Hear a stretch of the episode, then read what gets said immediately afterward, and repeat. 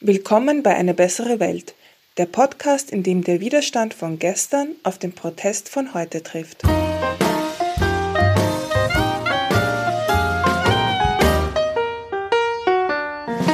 Bei uns begegnen sich Menschen aus unterschiedlichen Generationen und aus unterschiedlichen Bewegungen, die eines gemeinsam haben. Sie treten aktiv für eine bessere Welt ein. Sie erzählen uns von ihren Erfahrungen und geben uns Einblicke in ihre persönlichen Geschichten. Und wir wollen herausfinden, was damals ähnlich war und was sich verändert hat. Wenn ich sage wir, dann meine ich Maike. Hallo Maike. Hallo. Hallo, äh, mit der ich heute wie mit allen anderen leider nur auf Skype verbunden bin und mich und ich bin Tina. Und zu Gast sind heute wegen der Maßnahmen zur Eindämmung des Coronavirus leider eben nur virtuell Martha. Hallo Martha. Willkommen, hallo. Und Birgit. Hallo. Birgit. Hallo. Hallo. Und Ihr beide seid derzeit bei Extinction Rebellion aktiv und Birgit engagiert sich schon seit langer Zeit für die Umwelt und war bei der Aubesetzung von Hainburg mit dabei. Und über diese beiden Bewegungen wollen wir heute sprechen. Birgit, kannst du uns gleich einmal erzählen, worum es ist bei der Aubesetzung im Dezember 1984 gegangen und wie bist du dazu gekommen? Ja, gegangen ist es damals darum, äh, dass die damals noch genannte Donaukraft AG die letzte frei verbliebene Fließstrecke der Donau in Österreich östlich von Heimburg in ein Kraftwerk und ein Staugebiet verwandeln wollte. Ich selber bin so dazu gekommen, dass ich mit meinem Vater, der mit mir immer sehr ausgedehnte Wochenendspaziergänge gemacht hat und die uns oft auch in die Augen geführt haben, dieses Gebiet sehr lieben gelernt haben. Und dann saßen wir einmal vor der ZIP, die es damals schon gegeben hat, haben die Nachrichten angeschaut und dieses Kraftwerksprojekt wurde vorgestellt. Und mein Vater, der selber auch ein Ökologe ist, hat mir erklärt, was es bedeuten würde für die Au, dass alles trocken fallen würde, dass die ganzen Nebenarme weg wären, dass ein enormer Artenschwund einsetzen würde, dass ein Paradies verloren gehen würde. Und ich bin am nächsten Tag nicht mehr in die Schule gegangen. Ich war damals in der achten Klasse. Ich bin nie wieder in die Schule gegangen übrigens dann und habe mich schlau gemacht. Mittlerweile ist es mir ein Rätsel, wie mir das ohne Internet gelungen ist, ob es da irgendwelche Bewegungen gibt und bin auf die österreichische Hochschülerschaft getroffen, wo, wo sich eine erste Gruppe zusammengefunden hatte, die gesagt haben, da bereiten wir Widerstand vor. Das war, das war Anfang 83, also noch weit weg von der Besetzung dann. Kurze Zeit später hat der, der WWF ein eigenes Rettet die Auenbüro eröffnet und da bin ich irgendwie mit hineingerutscht. Und dann bin ich mein Leben lang im Umweltschutz äh, hängen geblieben, bicken geblieben, habe mich weiter engagiert. Oft mit der Hoffnung, dass Dinge bereits gelöst sind und habe aber zusehen müssen, dass alles immer noch schlimmer wird. Und deswegen bin ich jetzt bei Extinction Rebellion gelandet. Aber ich glaube, jetzt habe ich schon den Bogen zu weit geschlagen und gebe an dich zurück, Tine. Danke, das ist äh, ein ziemlich dramatischer Einstieg in den Umweltaktivismus. Ähm, Martha, war das, wie war das denn bei dir? Also du warst ja noch nicht auf der Welt, als die Au besetzt wurde, aber du hast eben Extinction Rebellion in Österreich mitbegründet, wenn ich das richtig gelesen habe. Warum und was hat dich dazu geführt? Zunächst einmal muss ich da korrigieren. Mitbegründerin bin ich nicht. Das waren andere Leute, die da etwas schneller dran waren. Aber mit der Umweltbewegung bin ich eigentlich in Kontakt gekommen über die Fridays of Future Bewegung, also über diese vielen jungen Leute davon noch der Schule, die sich jeden Freitag fürs Klima einsetzen. Und da habe ich mich wieder näher damit beschäftigt und mich tiefer eingelesen und eigentlich festgestellt, also alles, was die sagen, stimmt, beziehungsweise es ist in Wirklichkeit noch viel, viel schlimmer. Und so bin ich aus einer längeren Depression, wo ich mir gedacht habe, es bringt eh alles nichts mehr, es ist eh schon alles sinnlos, wieder in den Aktivismus gerutscht und habe mich da zunächst einmal bei den Fridays reingehängt, wo es nur ging. Und dann über Umwege habe ich auch von Extinction Rebellion gehört und mir gedacht, hm, also das ist ein Konzept, von dem kann ich mir sogar erhoffen, dass es vielleicht sogar funktioniert. Und ja, Begründerin eben, wie gesagt, nicht, aber ich bin Ende März dazugestoßen, also vor der ersten Aktionswoche in Wien und seither eben ein möglichst aktiver Teil von der Bewegung, weil es ist wesentlich schlimmer, als das in der Öffentlichkeit immer kommuniziert wird und unsere letzte Chance. Okay, und kannst du Extinction Rebellion noch ein bisschen näher vorstellen? Also was sind die, die Ziele und was sind die Mittel, mit denen ihr die Ziele erreichen wollt? Also es geht einfach darum, aufzuhören, diese Katastrophe noch schlimmer zu machen, weil das ist ja derzeit der Fall. Wir wissen seit mindestens 30 Jahren Bescheid, was gerade passiert auf der Welt. Allein es hört einfach niemand zu. Und während draußen protestiert wird, steigen die CO2-Emissionen weiter. Also 2019 ist es wieder einmal um circa ein halbes Prozent mehr geworden als 2018. Und 2018 war schon mehr als je zuvor. Das heißt, während wir reden, geht der Wahnsinn weiter. Und während der Wahnsinn weitergeht, werden unsere Lebensgrundlagen gerade zerstört. Und deswegen eben bei Extinction Rebellion der Ansatz, wir protestieren nicht nur, wir leisten Widerstand. Das heißt, wir legen dieses System lahm, bevor es unsere Zukunft zerstören kann.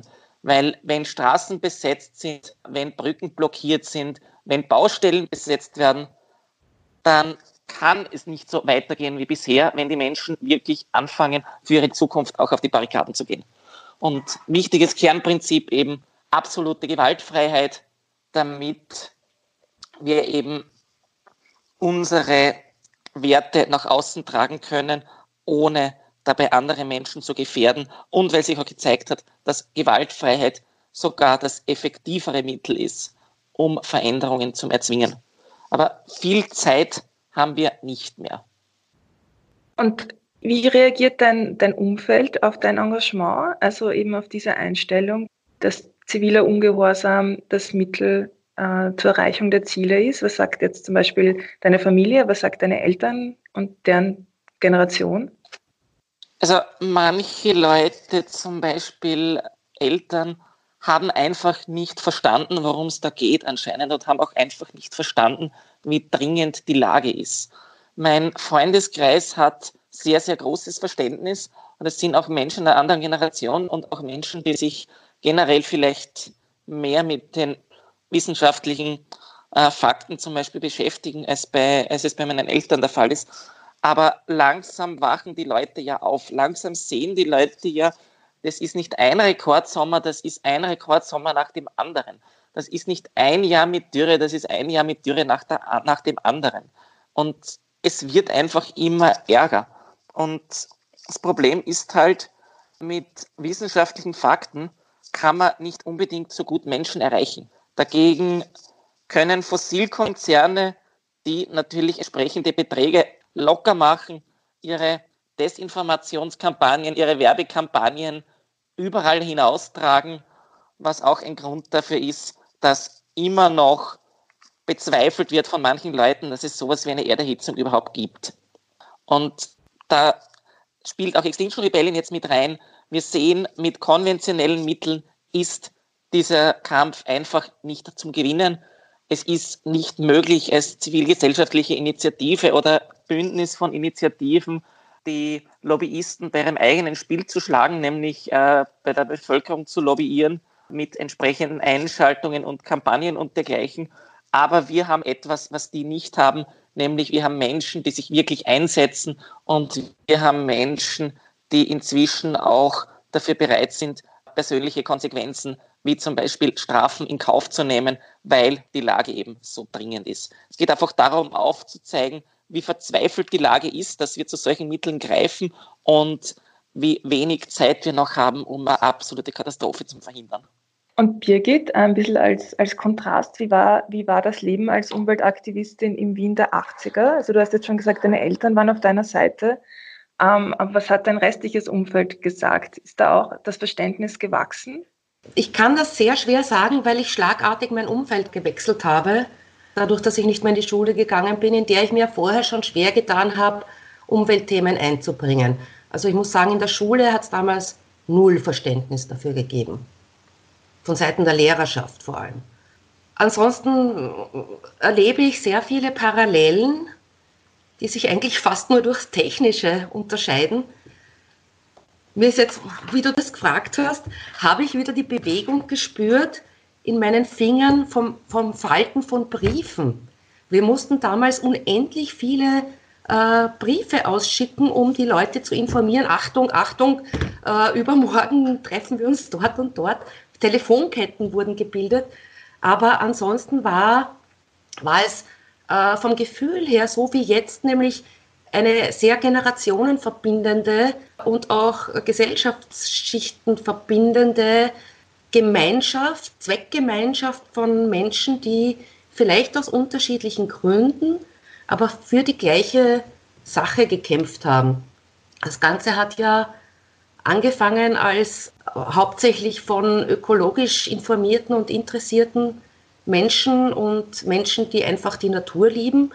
Und während der Besetzung ist, ein, ist, ist eine größere Motivation von unterstützenden Menschen dann eigentlich gewesen, die Demokratie zu stärken und das rigorose Vorgehen der, der öffentlichen Hand äh, gegen die Besetzenden zu verteidigen. Das wäre auch dann der Fall gewesen, wenn die für eine Kirche gekämpft haben, sage ich mal, oder eine Ausgrabungsstätte.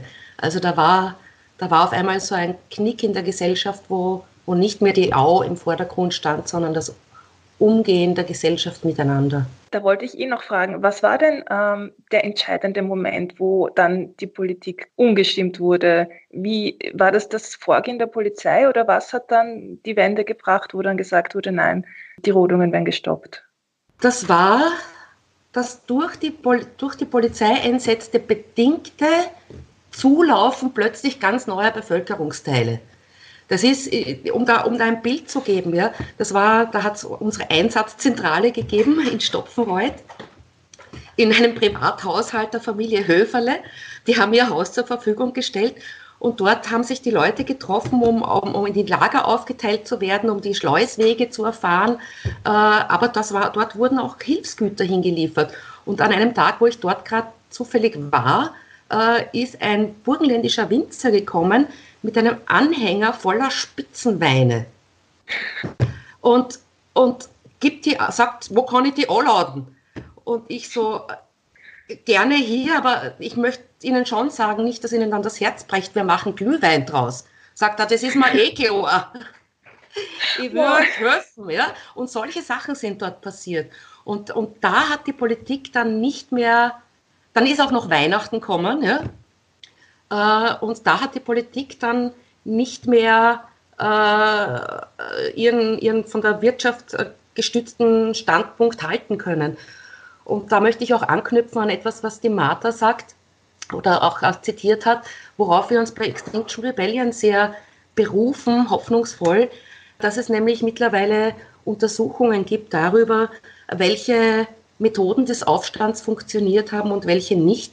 Da war Gandhi mit dabei, da war Martin Luther King mit dabei in diesen Untersuchungen. Und es ist auch rausgekommen, dass ab da, wo die Repression gegenüber ganz normalen Menschen, also ich sage jetzt pointiert, nicht lauter potenziell gewaltbereiten 25-jährigen schwarz gekleideten Männern, sondern wo die, wo die Bäuerinnen im Dirndl sind und die, die Bankdirektorin im, im, im Kostümchen daneben steht und drüber den Pelzmantel ja, äh, und, und, und Bäume verteidigen. Und dann schlägt die Polizei zu das, das, da, ist, da ist etwas ganz massiv gekippt und das war nicht einzigartig von Heimburg, sondern das kennt man eben auch aus all diesen Bewegungen. Davor war die Kronenzeitung die einzige in der gesamten Medienlandschaft, äh, die die Bewegung gestützt hat, sogar mit aufgebaut, möchte ich sagen, bei allen Vorbehalten der Kronenzeitung sonst gegenüber. Und wie dann ein Polizist einer Journalistin die Kamera mit dem Schlagstock weggeschlagen hat, ist auf einmal wups gegangen und die Sympathien für die, für die Aubesetzerinnen und die, die ganzen Menschen, die mitgeholfen haben, das zu versorgen, ist schlagartig ins Positive gekippt.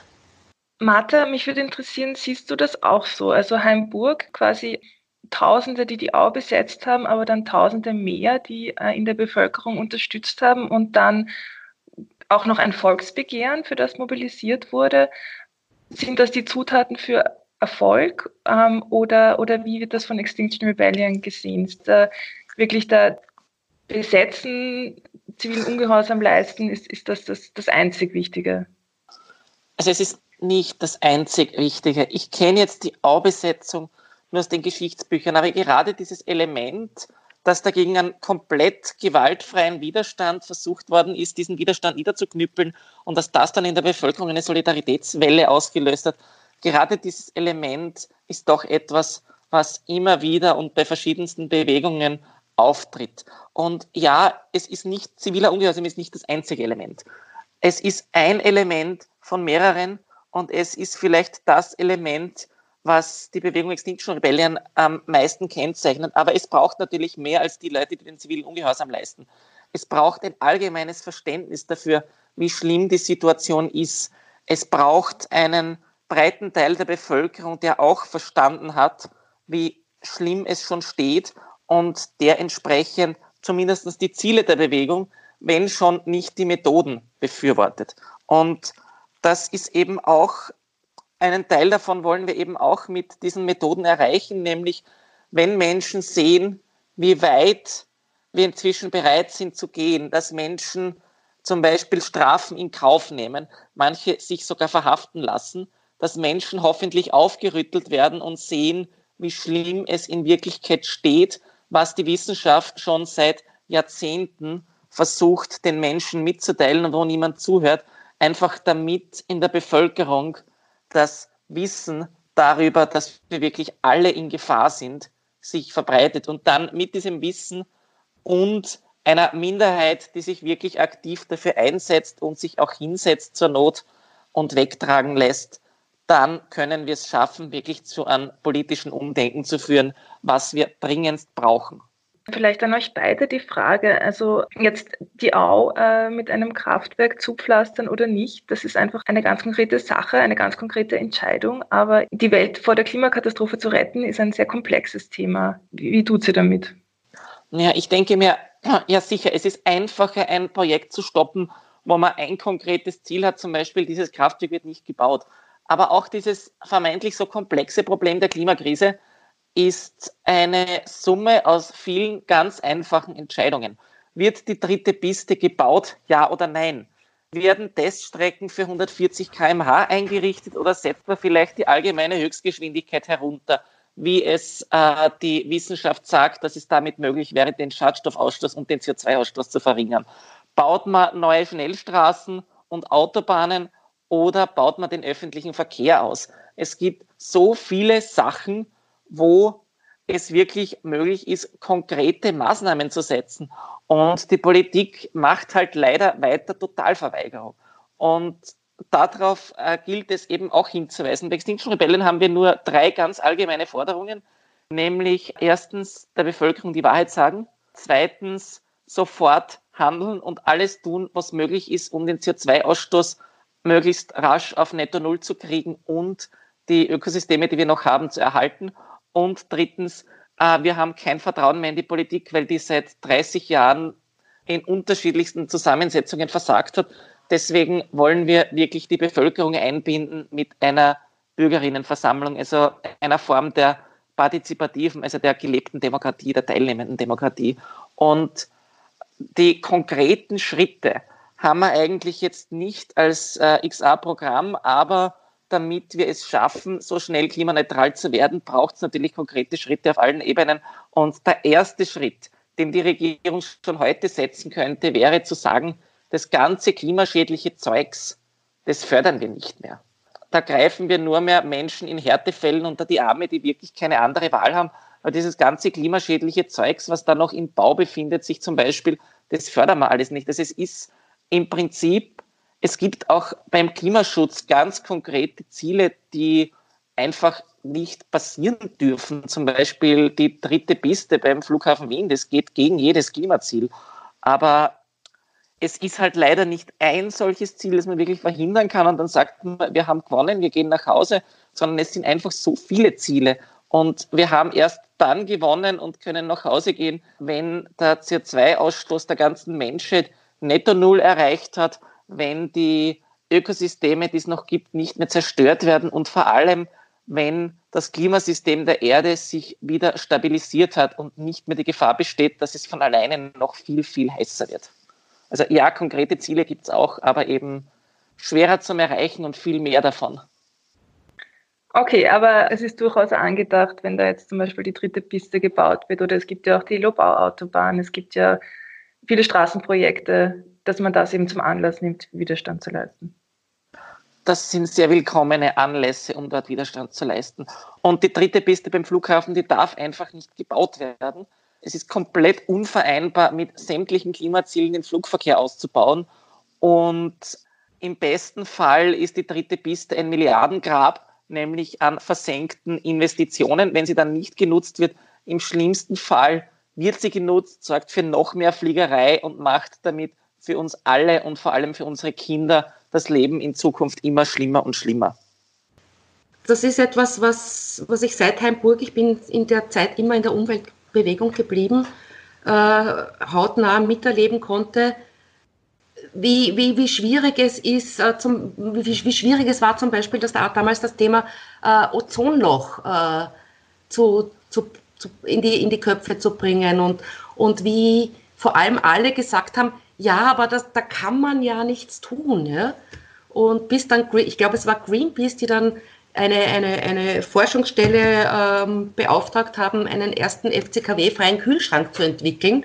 Und dann konnten sie sagen, ja, schaut's, es geht doch jetzt macht es doch bitte alle. Und dann ist es wups gegangen. Und ich will jetzt, äh, ich will mich jetzt nicht über die aktuelle Corona-Situation freuen, weil so viele Menschen betroffen sind.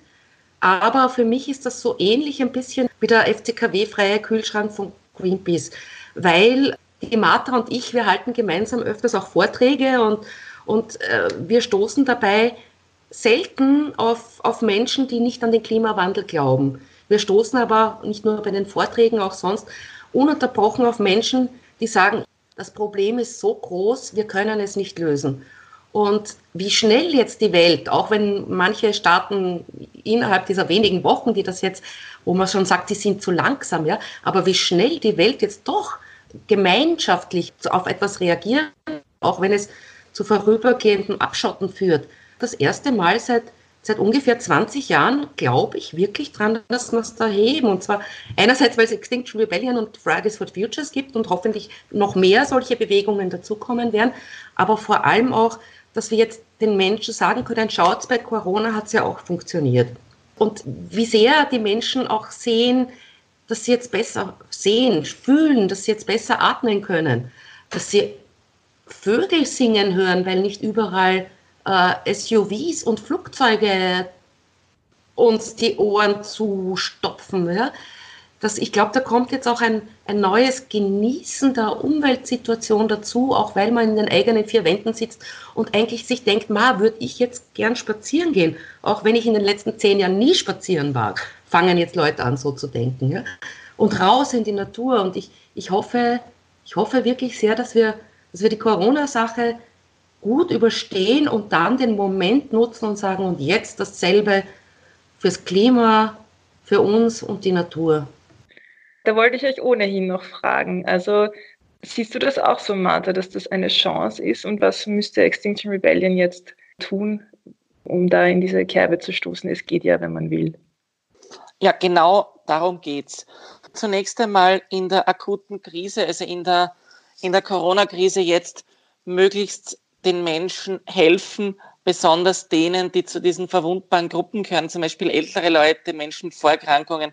Also da möglichst unterstützen. Das ist auch ein Aufruf zur gegenseitigen Unterstützung, zur Nachbarschaftshilfe, dass man zum Beispiel für den 80-jährigen Nachbarn die Einkäufe erledigt, damit der sich weniger Infektionsrisiko aussetzen muss. Und danach, wenn die Corona-Krise dann abflaut, darauf hinweisen, was denn alles möglich ist, wenn die Politik sich dafür entscheidet, auf die Wissenschaft zu hören, dass es was bringt, wenn die Politik auf die Wissenschaft hört, dass nämlich zum Beispiel bei Corona Menschenleben gerettet werden, dadurch, dass die Politik jetzt diese Social Distancing, also Abstand halten und möglichst nicht mit anderen Menschen der realen Welt treffen, Richtlinien herausgegeben hat. Trotz aller wirtschaftlichen Kosten diese Maßnahme wird Menschenleben retten und rettet schon heute Menschenleben, weil sich die äh, Kurve schon etwas abgeflacht hat, was die Neuinfektionen betrifft. Es geht nicht mehr ganz so steil exponentiell. Und auch aufzeigen, dass wir sehr wohl leben können mit etwas weniger, dass wir nicht unbedingt ständig diesem Konsumwahn uns hingeben müssen, sondern dass es auch möglich ist, Zeit zu verbringen, zum Beispiel in der Natur oder in den eigenen vier Wänden bei einem guten Buch und diese Zeit genauso zu genießen, wo es nicht unbedingt notwendig ist, für jeden Genuss mehr Konsum und mehr Geld ausgeben zu machen.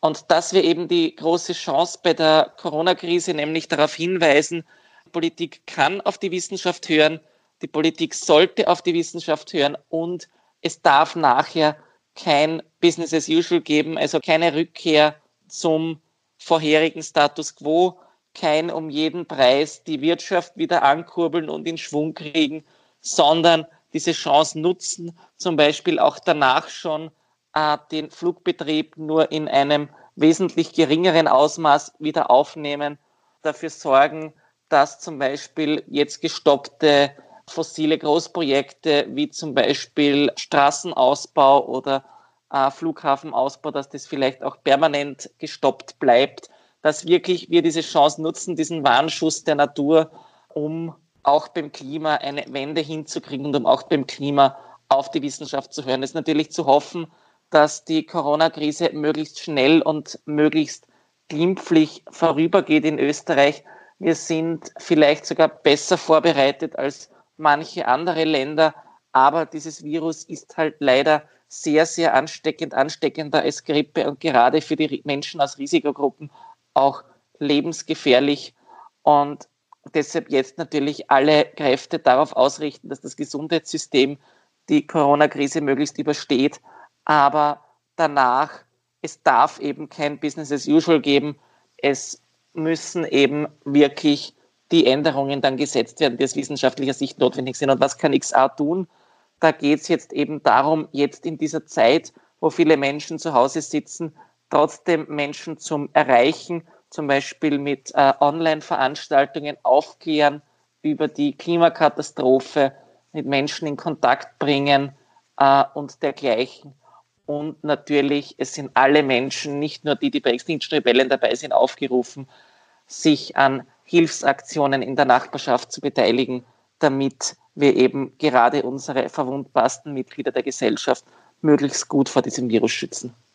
Zu einem anderen Thema, Birgit, du hast es ja schon ein bisschen angesprochen. Die Auseinandersetzung um das Kraftwerk in, in Heimburg war ja auch ein bisschen ein politisches Spiel. Du hast gesagt, die Kronenzeitung hat zu euren Unterstützerinnen äh, gezählt, was ja, was man sich, was man vielleicht gar nicht vermuten würde aus der heutigen Perspektive. Die ÖVP war gegen das Kraftwerk, weil die, die regierende SPÖ es quasi unterstützt hat.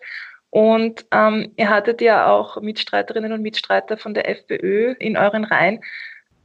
Habt ihr das begrüßt? Habt ihr gesagt, je mehr, desto besser? Oder, oder gab es da Abgrenzungsversuche auch? Ich kann das nicht so genau beantworten, weil ich damals ehrlich gesagt gar nicht so darauf geachtet habe. Ich kann mich auch nicht erinnern, dass das ein großes Thema war.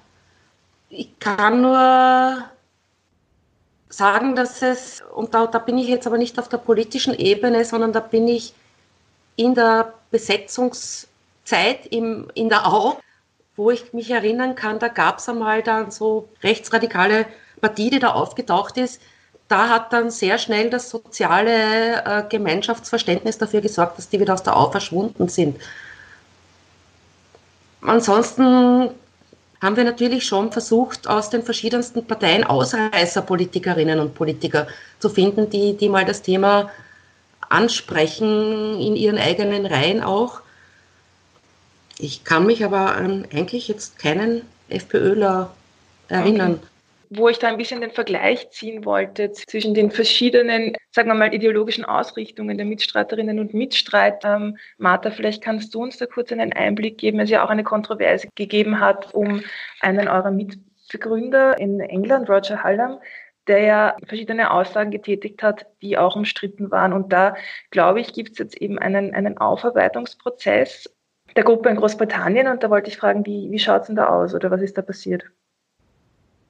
Eieieiei. Ich habe mir gedacht, dass die Frage nach Roger Hallam irgendwann einmal auftauchen würde. Also zunächst einmal sowas Mitbegründer oder sowas. Es ist natürlich Bezeichnungen, die aus der Geschichte der Bewegung, wie sie entstanden ist, gewachsen sind. Aber sowas wie Mitbegründerstatus gibt es eigentlich bei Extinction Rebellion nicht, weil alle, die den Prinzipien und Werten folgen, können mitmachen. Und es ist auch, es entscheidet auch jeder Mensch selber, wo man mitmacht und wie weit man geht und so weiter. Und entsprechend, Roger Hallam ist einer von vielen Menschen, die sich dieser Bewegung angeschlossen haben inzwischen und ist einer von vielen Menschen, die eben äh, bei Extinction Rebellion aktiv sind. Und deswegen, das Problem ist nur, wenn jetzt Menschen von den Medien zum Beispiel gezielt angefragt werden, weil sie eben in dieser Gruppe der Mitbegründer sind und wenn dann die Medien deren Aussagen so aufbauschen, als wäre das in irgendeiner Weise repräsentativ für Extinction Rebellion. Niemand kann für die Bewegung sprechen, weil eben die Bewegung so viele Gesichter hat und nur die gemeinsamen Prinzipien und Werte hat. Zu den Aussagen konkret, das geht natürlich gar nicht. Das geht einfach gar nicht äh, den Holocaust zu instrumentalisieren, gerade in Deutschland, aber auch überall sonst auf der Welt, nämlich dieses unfassbare Leid, das da von Menschen mit Absicht, mit voller Absicht über andere Menschen gebracht wurde, zu instrumentalisieren, äh, nur um einen Vergleich der möglichen Toten durch Klimakatastrophe äh, und eben den Holocaust ähm, möglichst medienwirksam da an die, an die Leute zu bringen. Es ist eh, wie zu erwarten war, so richtig nach hinten losgegangen. Ähm, es ist zu hoffen, dass Roger Hallam sich den internen Mediationsprozess wirklich zu Herzen genommen hat und eben, äh, dass er eben in Zukunft erstens einmal nicht mehr so tut, als wäre er Sprecher von Extinction Rebellion und zweitens einmal natürlich Aussagen dieser Art unterlässt, wird es nämlich auch ähm, den Opfern des nationalsozialistischen Terrors gegenüber eine gewisse Geringschätzung ist. Aber man muss auch berücksichtigen, bei all diesen Aussagen und bei all der Problematik, ein kleiner Kern an Wahrheit steckt doch dahinter, nämlich wenn man sich überlegt, im schlimmsten Fall von den schlimmsten Prognosen, ähm, was kann alles passieren in der Klimakatastrophe und wenn der allerschlimmste Fall eintritt und uns die Erde umkippt in einen Heißhauszustand, dann messen wir die Toten nicht mehr in Millionen, sondern in Milliarden. Aber trotzdem eben kein Vergleich, weil das eine ist etwas, wo wir mehr oder weniger unabsichtlich hineinschlittern, weil wir so weitermachen wie bisher und nichts ändern wollen. Und das andere war das Auslöschen von Menschenleben mit voller Absicht und mit gezielter Planung. Also Roger Hallam ist ja generell bekannt dafür, dass er solche äußerst provokanten und manchmal auch äußerst fragwürdigen Aussagen macht. Roger Hallam ist nur einer von vielen Menschen, die bei XA aktiv sind und entsprechend würde ich wirklich darum bitten, Aussagen von Roger Hallam als Aussagen von Roger Hallam stehen zu lassen und nicht als Aussagen der ganzen Bewegung. Weil für Extinction Rebellion sprechen die Prinzipien und Werte und die gemeinsamen Ziele und keine Einzelpersonen. Birgit, weil du gesagt hast, Briefe falten und Telefonketten bilden auf der einen Seite und auf der anderen Seite kennst du jetzt auch schlagartige Internationalisierung von Protestbewegungen, einfach durch die Möglichkeiten des Internets. Kann man das überhaupt vergleichen oder wie, wie ist das, wenn man da das eine und das andere kennt? Und gibt es vielleicht auch etwas, was du vermisst am Briefe falten? ich möchte mit der letzten Frage anfangen. Ja, in der Tat, das Briefefalten war meistens eine sehr schöne Angelegenheit, weil da sind wir alle im Kreis gesessen. Es war quasi Lagerfeuer. Dings, es hat geknistert, weil wir haben geraschelt mit dem Papier und, und haben dabei gleichzeitig Pläne geschmiedet. Also es war eigentlich eine sehr schöne Zeit. Und ich habe mich lange geweigert in diese ganze Technologie so wirklich voll rein. Ich war lange Zeit, habe ich überhaupt Handy verweigert zuerst, dann WhatsApp verweigert und hm. jetzt finde ich mich auf einmal in Konferenzen. Letztens war ich in einem, in einem internationalen äh, Message and Media Meeting. Da waren 75 Leute dabei aus aller Welt. Und es war eines der effektivsten Meetings, an denen ich je teilgenommen habe. Obwohl ich auch in der Zeit, wo ich, ich war auch lang beim WWF International, wo wir uns physisch noch getroffen haben aus vielen, vielen Ländern. Ähm, das war zwar oft sehr nett und, und, und kulturell unglaublich bereichernd, aber es ist wesentlich weniger rausgekommen. Und so gesehen bin ich jetzt ein absoluter Fan dieser Technologien. Und gerade in Zeiten wie jetzt, um da vielleicht auch nochmal anzuschließen, kurz, weil du vorher auch gefragt hast, was tut Extinction Rebellion in, in der Corona-Zeit jetzt? Das können wir natürlich nicht protestieren. Und Martha hat schon gesagt, ja, Nachbarschaftshilfen anbieten ist natürlich extrem wichtig, aber wir planen auch schon Dinge und das können wir nur tun, wenn wir jetzt äh, uns so vernetzen können. Und ich habe das Gefühl, dass wir uns dadurch viel näher kommen jetzt in der Isolation, weil jetzt ist es wurscht, ob ich mein Grüppchen auch im Wirtshaus treffen könnte oder im Park. Ich kann mein Grüppchen äh, online treffen, egal ob die in der gleichen Stadt sind wie ich. Ja? Und das ist urcool, finde ich. Ich habe ja gefragt, ob ihr einander auch eine Frage stellen wollt. Ja, wollt ihr das machen? Birgit, erzähl vielleicht einmal, wie du zu Extinction Rebellion dazugekommen bist. Das ist eine ganz nette Geschichte, glaube ich. Ja, danke, Martha. Es hat mich eine liebe Freundin und langjährige Wegbegleiterin angerufen, die ich natürlich über WWF-Zeiten und so kenne und eine alte Umweltschützerin der ersten Stunde auch. Und die war da gerade äh, in bin ich mir nicht mehr ganz sicher, im Kosovo oder in Albanien für ein EU-Projekt und ruft mich an und sagt, du, mein Sohn, der Fabian, den ich auch seit Kindestagen kenne, ist jetzt bei irgendetwas mit X und er soll da einen Vortrag halten. Kannst ihm nicht ein paar Tipps geben? Und dann habe ich mich mit dem Fabian getroffen und dann war ich bei XA. Nachdem ich äh, ein paar Tage lang gegoogelt habe, und versucht habe, mich schlau zu machen und, und mit wachsendem Erstaunen bemerkt habe, dass XA eine, eine Zusammensetzung ist, wo ich sage, der Best of der vorigen Jahrzehnte. Also die haben sich aus allem, was funktioniert hat, an, an Methodik und Strategie das Beste herausgepickt. So konnte diese Bewegung auch in dieser blitzartigen Zeit, ähnlich wie die Fridays for Future, sich weltweit ausbreiten, ohne dass dahinter ein Plan gestanden wäre, der, der so groß gewesen wäre. Das Ganze war ja nur für England geplant. Ja. Und äh, nach diesen durchgoogelten Nächten habe ich meine, meine beruflichen Pläne gecancelt und bin so wie die Martha und andere auch fast hauptberuflich das letzte Jahr für Extinction Rebellion unterwegs gewesen und habe mich so kräftig gefühlt wie seit Jahren nicht mehr. Das ist urcool. Die Maike fragt gerade äh, schriftlich, wie ich das finanziere.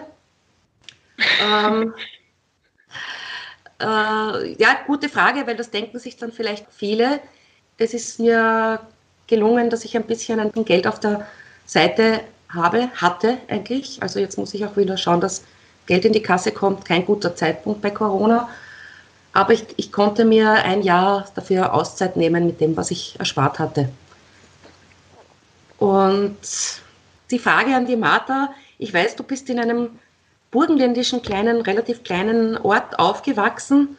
Was war für dich jetzt, bevor du angefangen hast, dich damit wissenschaftlich auseinanderzusetzen? Weil da musste ich ja auch was angespornt haben. Was war insgesamt so dein Ansporn, dich mit dem, dem Umweltthema auseinanderzusetzen? Zunächst einmal, um auch auf die Frage der Finanzen zu antworten. Ich habe das große Glück, dass ich es geschafft habe, in einer Quizshow unlängst abzuräumen. Das heißt, ich bin finanziell zumindest einmal für die nächsten Jahre stabil und kann mich entsprechend äh, diesen dringenden Anliegen widmen.